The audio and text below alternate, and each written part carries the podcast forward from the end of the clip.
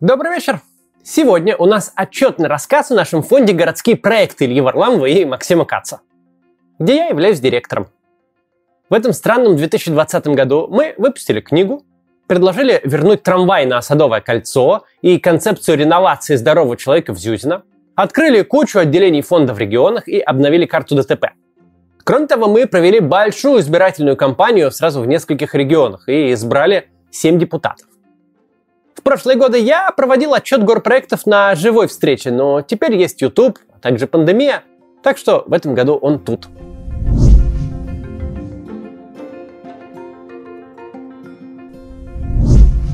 Начнем с финансов.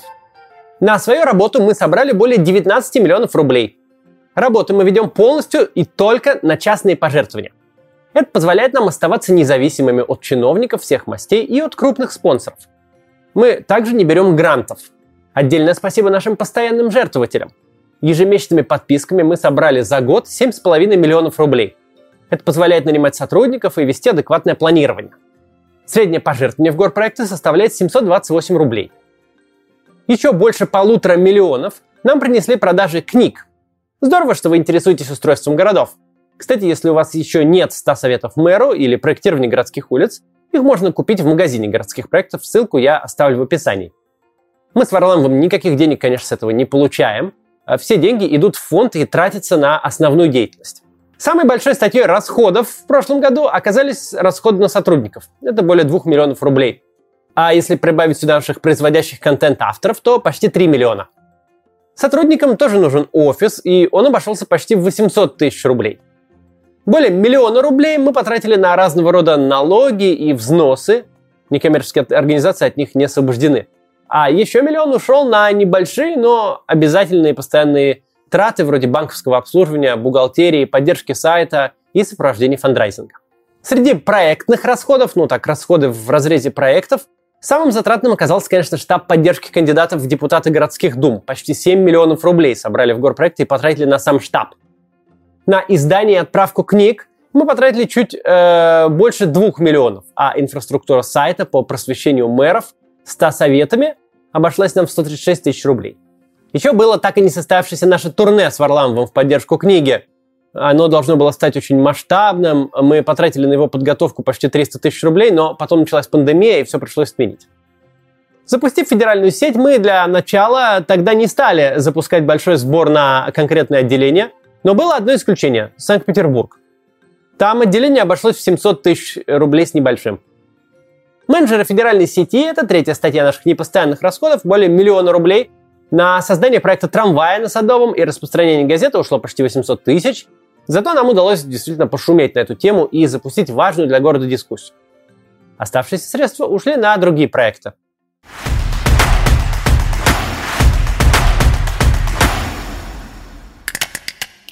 Теперь, собственно, к тому, чем мы занимались подробнее. Год начался с того, что мы сдали в печать книгу «100 советов мэру». В марте она вышла первым тиражом в 3000 экземпляров. Сейчас отпечатано уже 17 тысяч книг. В этой книге мы с Варламовым собрали весь накопленный опыт и знания. Оказалось, нет такой книги в России, чтобы понятным языком и компактно рассказывалось бы о проблемах и решениях для городов. Книга до сих пор хорошо продается и поддерживает фонд. Мы за год выручили с продаж чуть больше полутора миллионов рублей. Некоммерческому фонду можно заниматься такой деятельностью, э, но потом все средства идут, конечно, на деятельность фонда. Как я уже говорил, мы с Варламовым ничего не получаем, и фонду запрещено как бы выплачивать учредителям какую-либо прибыль. Этим он отличается некоммерческая организация от коммерческой. На книгу очень хорошие отзывы на сайтах, где она продается, а также отличные отзывы от чиновников, которым она, собственно, и предназначена, и они ее читают и пишут хорошие посты потом в соцсетях об этом. Мы э, сделали сайт, где можно купить книжку для любого более-менее крупного управленца. Там их там десятки тысяч депутаты городских дум, э, заместители мэров и мэры городов. Может быть, э, еще что-то такое издадим э, свое позже. В производстве сейчас еще две переводные книги у нас. Мы с Ильей хотели отправиться в турне по России с презентацией 100 советов мэру и посетить более 60 городов, но вмешалась пандемия. Собирать полные залы не вышло. Однако запрос на вовлечение в городскую жизнь и повестку остался. Турне мы отложили и собираемся провести, может быть, осенью. Но а, пока мы запустили федеральную сеть отделений городских проектов по всей стране. Федеральная сеть возникла в ответ на постоянные вопросы Варламов «Приди и наш город спаси». Вначале мы просто сделали страничку для регистрации сторонников и десяток чатов в Телеграме. Люди собирались в чатах своих городов, общались там. Когда в городе набиралось несколько десятков сторонников, ну, до ста в чате, и начинались конструктивные разговоры, мы устроили выборы глав. На них заявляются кандидаты, они должны подготовить проект и презентовать его. Мы проводим с соискателями собеседования, проверяем э, их, э, ну, собственно, их политические, в том числе взгляды на их биографию, и шорт-лист э, выходит на дебаты. Дебаты мы все организуем сами, э, они все есть на YouTube-канале городских проектов. Там кто-то от нас ведущий, иногда это Дарья Беседина, и эти вот кандидаты, ну и слушатели. На дебатах каждый представляет свой проект, отвечает на вопросы. Проходит блиц, быстрые ответы на вопросы, типа, чем отличается электробус от троллейбуса. Э, после дебатов, где кандидаты презентуют сами себя и отвечают на вопросы, проходит два дня голосования. Результаты бывают интересные. 16-летний выигрывает у 30-летнего, или опытные активисты проигрывают студенткам. После выборов новые а, руководители собирают себе команду, ядром которой становятся те, кто выборы проиграл, но участвовал. Почти всегда они остаются. Получается в итоге команда, которая формирует местное отделение городских проектов. Чем занимаются отделения в городах? Самым разным. Зависит от умений руководителя и от его интересов, от того, кто добавился в команду или от наличия в городе каких-то околоурбанистических заметных активностей. Мы особенно не навязываем повестку. У каждого города свои особенности и приоритетные проекты. Но если отделение не знает, чем бы заняться, то мы им помогаем. Мы уже делали политический убер для избрания депутатов муниципальных советов в Москве и Петербурге и продолжим с этим. Так вот, здесь мы запустили урбанистический для наших отделений. Это наши активности или квесты мы их называем. Все устроено, как обычно у нас, просто и понятно. Нажал кнопку, получил инструкцию или методичку. Сделал, отчитался и молодец вот тебе финансирование на следующий проект, или давай мы про тебя у Варламова расскажем. Первое отделение и первые выборы прошли в мае в Екатеринбурге, Нижнем Новгороде, Томске и Перми. С тех пор уже почти в 80 городах есть полноценные филиалы, а всего городов, где в чате общаются сторонники, уже 161. Давайте пару слов скажу о нескольких примерах. Вот, например, Киров. У нас там разворачивается очень перспективная история. Главой местного отделения городских проектов стал 35-летний организатор мероприятия Роман Боков, он начал с того, что собрал всех местных активистов, общественников, урбанистов и депутатов местной думы наших с вами взглядов и устроил обсуждение поправок в генплан Кирова на ближайшие 20 лет. Всего внесли 40 поправок на разные темы. Зеленые зоны и общественное пространство, сохранение исторического наследия, застройка, социальная инфраструктура, транспортная инфраструктура. Почти половину наших поправок в итоге учли. На этом отделение не остановилось и начало борьбу с заборами. Так называемый заборинг – это уже визитная карточка России – они имеют такое сакральное значение, что некоторые чиновники верят в то, что эти тоненькие ограждения могут защитить пешеходов от несущихся на них машин. Это, конечно, не так. Заборы только создают ощущение безопасности, поэтому должны быть убраны в пользу живой изгороди, например. И вот в Кирове по нашей инициативе уже высажено полтора километра такой изгороди. Правда, немного обидно, что администрация города присвоила все заслуги себе, но что поделать, так бывает часто, зато теперь безопаснее и приятнее. Отделение в Белгороде берет количеством хороших дел. У нас там глава Алена Волкова, она архитектор по образованию и на выборах главы городских проектов победила с огромным отрывом. Алена устроила целую священную войну классическим градостроительным ошибкам. Отправляет кучу обращений с требованием делать больше наземных переходов и ставить светофоры. В итоге она стала членом Совета общественности при Департаменте строительства Белгородской области. Стоит отметить, что у многих местных чиновников есть понимание, какими должны быть приоритеты в транспортной политике. Сперва это пешеходы, велосипедисты и общественный транспорт, а только потом личные автомобили. Ну, такие чиновники встречаются нечасто, но вот в Белгороде некоторые такие попадаются. Очевидно, их становится больше с деятельностью там отделения. Кроме того, Алена занимается спасением Свято-Троицкого квартала, построенных в конце 50-х двухэтажных жилых домов. Их возможный снос испортит вид одной из центральных улиц Белгорода. Участники нашего белгородского отделения предложили приспособить существующие дома под общественную функцию – создать из них, например, лофт-проект. Отделение городских проектов в Тюмени работает с июля 2020 года. На выборах действующая глава Кристина Шелемеха победила Аркадия Каюгина, который сейчас второй по активности человек в отделении и занимается проектом по безопасности на улицах города. На выборах главы Кристина шла с э, предложением развивать активные виды мобильности, делать город удобным для велосипедистов и самокатчиков. Зимой тюменцы опубликовали несколько материалов о том, как правильно ездить на велосипеде зимой, а уже этой весной в планах открыть велошколу для тех, кто ездить на велосипеде не умеет. Причем записаться сможет кто угодно, в том числе и взрослые. Также планируется наладить сотрудничество с сервисом шеринга велосипедов. Наше отделение поставило перед собой еще одну очень амбициозную задачу – не допустить превращения улицы э, Мельникайте в магистраль. Почему магистрали в городах это ошибка, я уже рассказывал в этом ролике. Или в этом, короче, где-то он там. За полгода борьбы против э, магистрали риторика в некоторых СМИ изменилась. Теперь дело за чиновниками. Люди возмущаются, что неудобно ходить, а обстановка вокруг становится опасней. В Рязани у нас собралась целая команда профессионалов. Этой зимой главой отделения был избран местный архитектор Илья Стюхин. На выборах э, главы была большая конкуренция, но Илье удалось очень уверенно победить своих конкурентов, которые вместе с ним теперь пытаются сделать Рязань снова великой.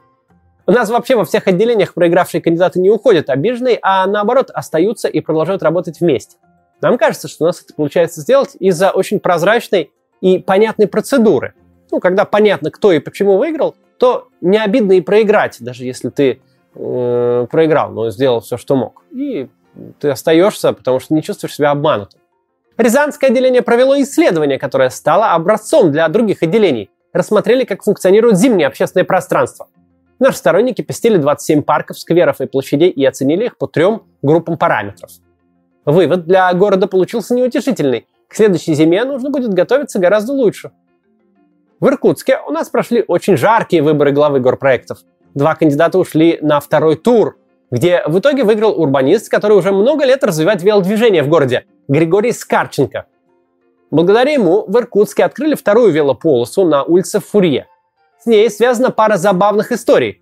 Сперва сотрудники администрации с недоверием отнеслись к идее велополосы и концепции ноль смертей, но оказалось, что чиновников уговорить достаточно легко.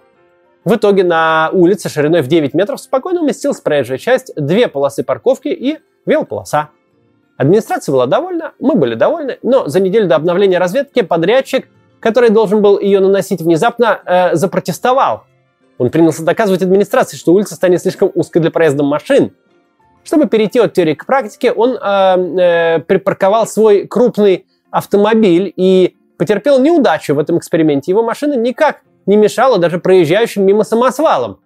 Они лишь начинали двигаться медленней, что тоже очень хорошо.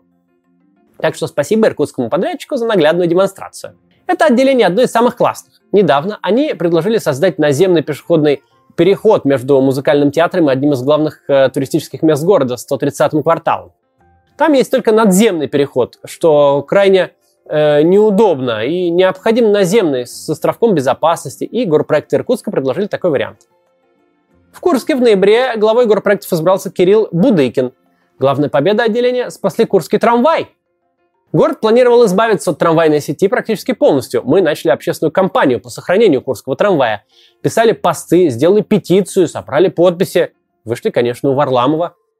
Все, до чего додумались оппоненты, на коленке создать сайт, где объяснялось, что на деньги, сэкономленные на трамвае, можно будет построить манеж, детский садик и еще что-то там сделать. Губернатор области не купился на это, посоветовался с транспортными профессионалами и прямо заявил, что трамвай в Курске останется. Более того, сеть будет развиваться и модернизироваться. Поручение а, Комитету по транспорту и дорожному хозяйству Курской области, городу Курску, начать проектные работы по реконструкции и ремонту существующей э, электросети трамвая. Томскому отделению повезло. Его глава Давид Аветян летом избрался в городскую думу и получил возможность писать депутатские обращения и выступать по городским проблемам прямо с трибуны. Если начинало отделение с борьбы против внеуличных переходов и она еще не окончена, то теперь мы пишем обращение по поводу развития электротранспорта в городе и его обещают развивать. И пытаемся заставить чиновников делать улицы комфортные Э, во время реконструкции по программе «Безопасные и качественные дороги». Раньше улицы только портили. И, кстати, после этих реконструкций они становились только опасней. Не только Давид Авитян избрался в депутаты в своем городе. О прошедших выборах вообще стоит поговорить подробней. Мы в городских проектах любим поддерживать кандидатов наших взглядов, причем взгляды наши касаются не только взглядов на урбанистику, но и на политику в целом. Ну и мы имеем большой опыт успешного участия в выборах. Мимо такой истории в регионах мы пройти не могли. Это была первая компания, где я занимался фандрайзингом в одиночку. Сам общался с крупными жертвователями и был единственным медиалицом нашего штаба. По-моему, получилось неплохо. Мы вели компанию более чем 70 кандидатов, собрали много пожертвований и благодаря им избрали 7 депутатов, 5 в Самаре и 2 в Томске. В Самаре это депутаты районных собраний, а в Томске это депутаты городской думы. У нас было целых два сбора на работу штаба и на избирательные счета кандидатов. Наш штаб – это давно работающая команда, прошедшая не одну кампанию. Есть даже люди, которые с нами с 2012 года. Многие работали на муниципальной кампании 2017 года, в штабе Навального в 2013, Гудкова в 2016, в штабе Брюхановой Бесединой или в Петербурге в 2019, когда мы избрали там 99 муниципальных депутатов.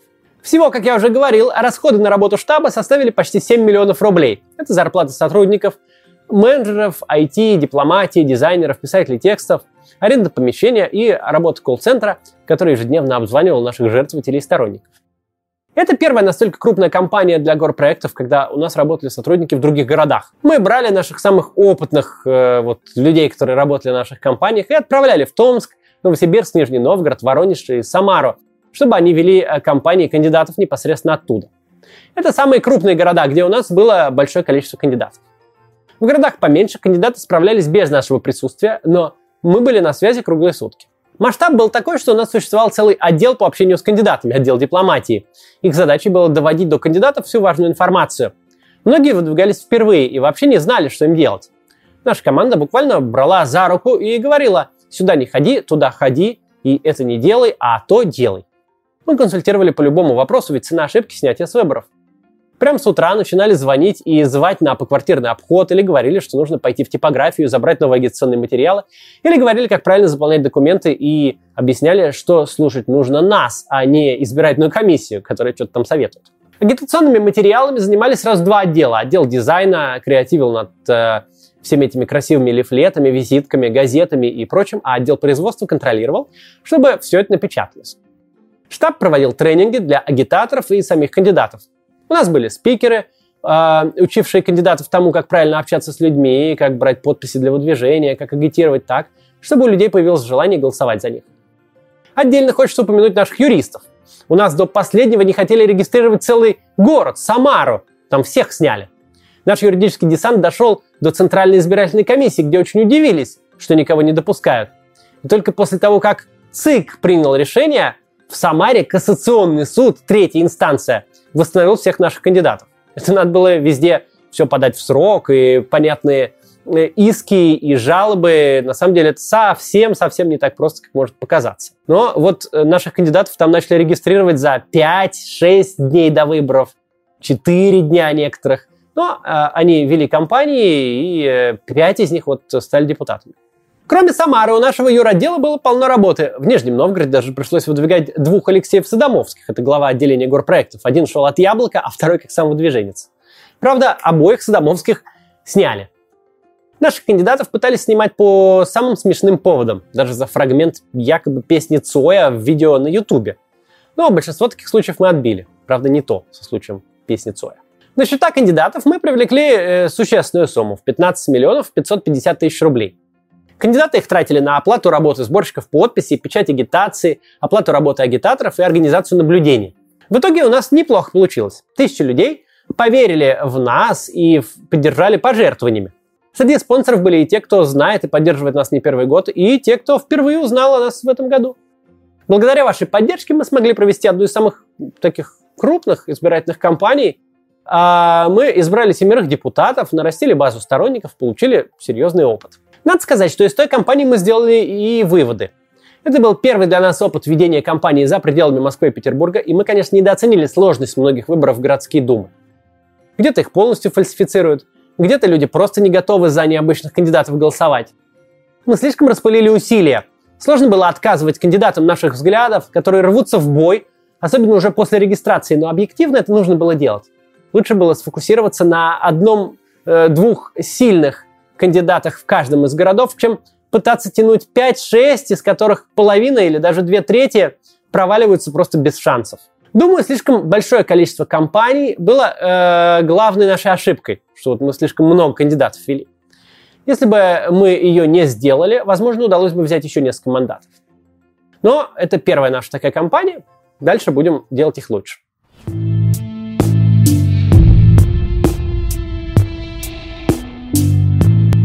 Городские проекты живут не только федеральной сетью и выборами, хоть это и важно. Мы предлагаем полезные проекты и для Москвы. Наша идея вернуть трамвай на Садовое кольцо получила огромный отклик. Этот проект поддержал даже Международная ассоциация предприятий городского электрического транспорта. Он вызвал бурную дискуссию о том, как действительно могло бы выглядеть Садовое кольцо человеческого масштаба с садами и трамваем, с наземными переходами и велодорожками.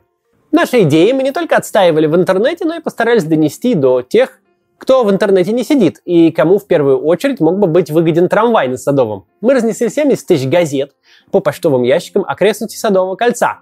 Так что о проекте узнало еще больше людей. Такое очеловечивание пространства сделает его безопаснее. В прошлом году на улицах Москвы погибли 370 человек. Эта цифра снижается, но медленно. Если ее визуализировать, становится ясно, что весь город – опасная зона. Помогает в понимании проблемы э, карта ДТП, у нее недавно обновился дизайн, и кошмар стал еще нагляднее. Еще один наш проект, посвященный гуманизации пространств, это предложение по реновации в Зюзино. Это мог быть любой другой район, который вошел бы в программу, но здесь нам очень помог активный штаб Зюзина, в который входят в том числе муниципальные депутаты, которым мы, в свою очередь, помогли избраться в 2017 году. Мы показали, как при сохранении плотности э, населения, предложенной московскими чиновниками для программы реновации, можно сделать гораздо более комфортную среду для людей. Недавно мы предложили раскопать Неглинку. Это такой немного фантазийный проект, но тоже по гуманизации среды. Возвращение рек в города – современный тренд, который можно увидеть много где.